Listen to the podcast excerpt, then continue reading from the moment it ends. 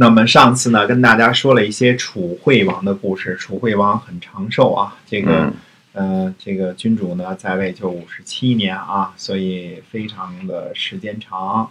那么其实楚国呢，呃，楚惠王之后呢，有什么声王啊，这个几个几个王啊，就没有什么太大的作为。嗯，后来楚宣王呢还可以提一提，但是呃，宣王之后呢，实际上最可提的就是楚威王。那么楚威王又是一个特别特别有名的君主啦，嗯非常有意思啦。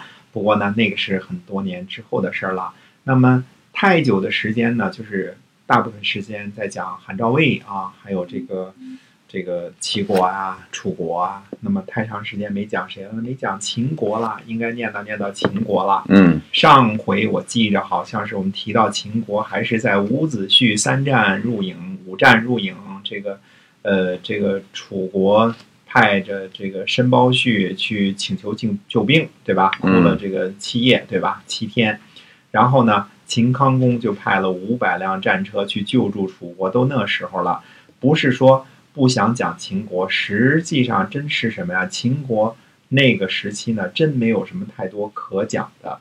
如果从根源上来追溯战国七雄的话呢，他们在春秋时期的表现呢，呃，那无疑就是韩赵魏所在的晋国和楚国的之间的矛盾。实际上，我们说整个春秋的历史呢，除了前期啊郑庄公阶段和后来的齐桓公阶段之外，差不多就是晋楚争霸的这么一段历史。嗯那么晋楚争霸呢，肯定会挟裹着夹在中间的这个郑国和宋国，还有什么呀？呃，也算夹在中间的鲁国和魏国，因为地理位置的原因吧。当然，呃也跑不了更加靠南的陈国和蔡国，那是更这个被被卷入的最多的时候啊。那么，呃，春秋时期呢，南北争霸的结果呢，是到了战国初年的时候，中原几个原来的大国呢，几乎都快完蛋了，差不多完蛋了啊，嗯就是，呃，除了已经完蛋的之外啊，就是快完蛋了，快完蛋了啊。春秋时期呢，最主要的矛盾呢是南北矛盾。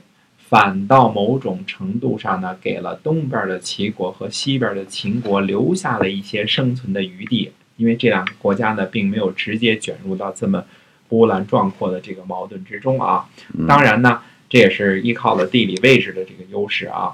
还有一个地理位置更加优越的国家，那就是北燕，几乎没有卷进任何中原争霸的恶斗之中，得以呃缓慢的发展，哎慢慢发展啊。中原呢是争夺的焦点，呃，反倒放过了这个金角银边儿了啊，这个挺有意思。有时候想想啊，嗯哎，那么我们说北边这个北燕呢，其实是挺有意思的。嗯，忘了说了啊，这个急性的南燕呢，早就灭亡了，以后呢就不分开说南燕、北燕了，剩下就一个燕国了。这就是呃邵公氏留下的那个姬姓的燕国啊，大约在河北的北部、辽东一带活动的啊，很有可能是包括北京啊这个地方的。那么除了在齐桓公的时候呢，燕国被什么被戎狄入侵，被齐桓公呢救了一次，对吧？那是唯一，几乎就是唯一出场的一个机会了。那么在整个春秋历史当中啊，北燕就没怎么露过面儿。呃，等到了战国时期，就像突然从石头缝里蹦出来似的，突然就多了一个北方的大国燕国，对吧？嗯因为你看看齐楚燕韩赵魏秦，个个都是齐来有字啊。其中这个楚国是从头到尾几乎就没变过，只有一个燕国，原来提都没提，突然一下从石头缝里嘣就给冒出来了，嗯对吧？那其实，在这个春秋初年的时候啊，除了齐国，可能算得上是一个省级诸侯国，对吧？嗯起个名儿叫省级诸侯国，其他的诸侯们，呃，差不多都是属于地区性的诸侯，也就是半个省那样，对吧？什么宋国啊、鲁国啊这些，对吧？呃，这个呃，包括陈蔡啊，这个这个魏呀、这些，那郑国是后来叫叫做什么后起之秀，他是哎第一个上升为省级诸侯的，对吧？嗯上升为大诸侯的。紧接着呢，是晋国和楚国变成了超级大国了，成了南北争霸的主角了。那么春秋时期呢，靠近大国的小诸侯们几乎都遭了殃了。嗯，越是靠近大国，遭殃的越越厉害。损失最惨惨重的是南方的诸侯，南方靠近楚楚国的诸侯几乎被一锅端了，嗯就是没被一锅端了，还留着所谓留着社稷、留着国祚的，也就是像隋国那样，就是成了附庸国了。实际上，大家算的时候都把它算成楚国的土地了，对吧？嗯那么另外一个这个倒霉的诸侯群体呢，是活跃在陕西呃和河北的这个戎狄的部落们。呃，这些或大或小的戎狄的部落呢，由于什么呢？文化落后，就是由于这么一个原因啊。因为文化落后，导致经济和军事也落后。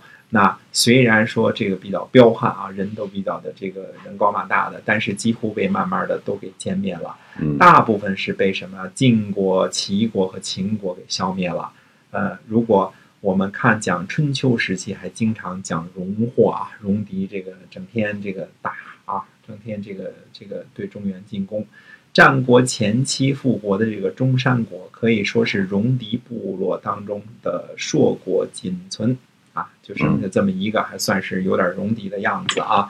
呃，在齐桓公开始争霸的时候，我们大家想一想，敌人的部落还是非常非常强大的，甚至于把邢国和魏国都给赶到了黄河以南了，对，对吧？嗯呃，这个还时不常的攻打一下京城啊，啊 最后，呃，齐桓公只能帮着，呃，魏国和邢国搬家，搬到黄河以南，这才了事儿啊，完事儿。那这样，戎狄还不答应，还经常往这边打呢，打一下郑国，打一下京师，呃，打一下魏国，这是经常的事儿啊。这个，呃，就是晋国的虎须也时不常的捋一捋啊，经常就攻打一下晋国。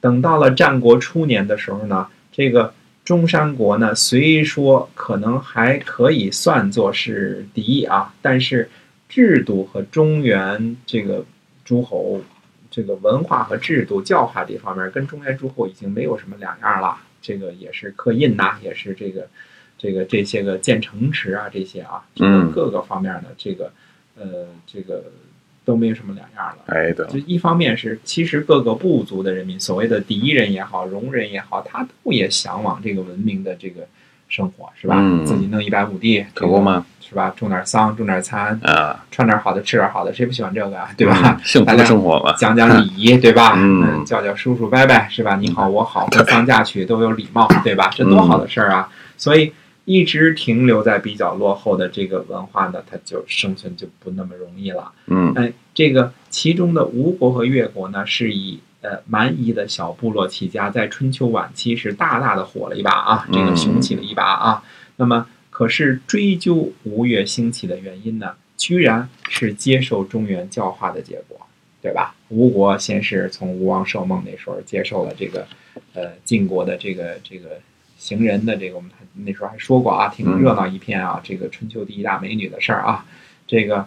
哎，有了晋国的这些个文化教育和这个战车什么这些东西发展起来了。那么越国呢，也是呃，他跟楚国结盟，那么最后呢就兴起了，演出了一场这个春秋末年的所谓的吴越争霸的风云啊。嗯那么这个时候呢，这个吴国已经没了啊，这个越国呢剩下跟这个呃跟这个呃楚国呢等于还有些较量啊，但是呢。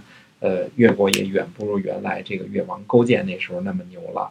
我们前面说过呢，在西边的 秦国的时候是什么呢？秦穆公灭国十二，霸西戎，也就是说，呃，靠着由于的帮忙啊，就是在什么地方呢？在呃陕西的西边，呃甘肃、宁夏这些个戎人部落呢，差不多都给消灭的干净了。嗯差不多都给干掉了。可是呢，自自打秦穆公死了之后呢，差不多有二百六十年间呢，秦国呢，在这个历史上也就是个敲边鼓的角儿。哎，嗯，一直上不了这个 这个，当不了主角哈。对，嗯，在春秋时期，他就是不折不扣的一个龙套，就是嗯偶尔提一下跟楚国的友好，跑一跑跑一跑龙套就得了。再跑跑龙套。那么到了公元前四百六十一年的时候呢，秦厉公呢发兵两万攻打大荔，而且呢攻取了这个大荔的王城。呃，大家看看大荔县的位置啊，你打开嗯陕西地图就看得出来了。那么呃，这是呃陕西的东边的重镇。那么公元前四百五十一年的时候呢，秦厉公呢在这里设立了临晋。所谓临晋，就是临临，就是临临临就是临的意思啊，晋就是晋的意思，就是临晋 晋国的意思啊。嗯那么公元前四百五十三年呢，秦国呢攻打义渠，俘获了义渠王。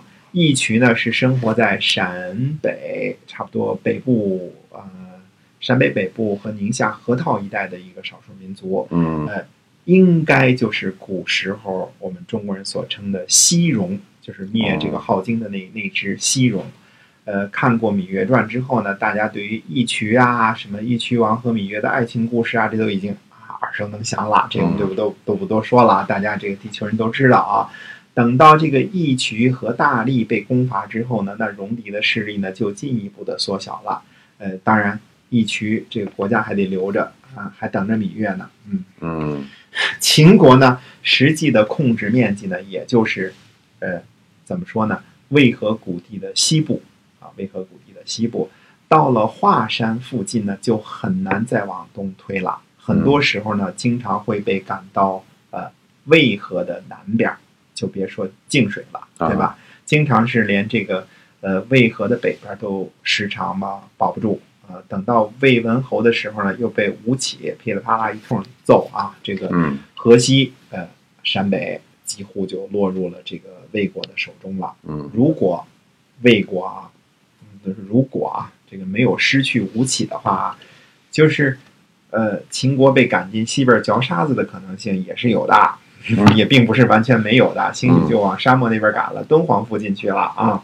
可是呢，秦国到了战国的时候呢，它也毕竟是一个比较文明的国家了。嗯嗯，就是看跟谁比啊，跟义渠这些个西戎的国家比，那毕竟是完全不同啦，对吧？它有政治制度啊，有这个呃诗书礼仪啊这些个东西。那么，嗯、在秦穆公的时候，我们就看就看啊，觉得这个秦国啊，跟中原诸侯没有什么太大的区别了，对吧？嗯哎，只可惜呢，这个秦穆公之后的十五代君主基本上都没有什么作为，也就是本事差点而已啦。嗯就是这个不怎么地啊，本事不怎么地。那么秦，我们说这个秦献公一直讲了十五代之后，一下跳跃到秦献公。那么秦献公呢，他出生在公元前的四百二十四年。他出生的时候呢，其实身份还是不错的。他出生就是太子，嗯这个秦厉公之后呢，有什么呢？有秦悼公、秦怀公、秦灵公。那么，呃，秦献公呢，就是秦灵公的太子。嗯但是这位太子呢，却没有能够继承君位，最后落得个流亡这个魏国的这个这个下场啊。他是流亡到了河西，但是当时河西已经归了魏国了，嗯，对吧？？对，因为秦厉公之后的这些个大夫们呢，权力太大，就是大臣的权力太大了。呃，国君呢经常被立被废，呃，权力呢都掌握在这个大夫们的手里。看来呀，整个春秋时期的这个这个这个大的缩影呢，就是这个陈强君弱。嗯啊，那包括晋国呀、齐国这些大夫当家的风气，包括鲁国啊，嗯似乎呢也影响到了秦国。那么之后呢，秦国又经历了什么？秦简公、秦惠公、秦出公这么三位君主。嗯秦出公继位的时候才是一两岁的娃娃，那么大权呢其实就落在了他妈手里了，嗯，这个太后手里啊。这时候呢，有一些大臣呢就这个这个闭门不出了，嗯有些大臣呢就产生了盈利这个原来这个这个太子的这个意愿啊。那秦献公呢，这个时候呢。通过在这个魏国流亡呢，现在也想回秦国收拾残局，嗯但是他在东边的时候呢，被这个守边防的大臣给拦住了，不让他回国，嗯，不让他回国。那么最后呢，在这个大臣的帮助之下呢，秦献公绕了一个圈儿，绕了一大圈儿，是从西边的平凉回到秦国的。如果大家看看渭河谷地的地图，发现啊，这个嗯渭河谷地结束了之后，宝鸡往西那边才是什么平凉天水的一线的啊。那么从平凉最后绕道回来了秦国，这是靠当时的一个庶长改，这个嗯庶长是个呃官名啊，改就是改正的这个改是他的名字，呃，庶长改呢盈利，最后呢这个呃大臣们呢就杀了秦出公和嗯太后，最后呢秦献公继位。秦献公继位呢是在公元前的三百八十五年，算算呢，这个时候呢，我们的呃秦献公秦国的君主呢，这个时候上位的时候已经是四十一岁了啊，嗯，不年轻了啊，哎，经过很多颠沛流离啊，那么到了这个呃上位了。那么秦献公实际上是后来秦国兴起的根本。嗯，秦献公是谁的爸爸呢？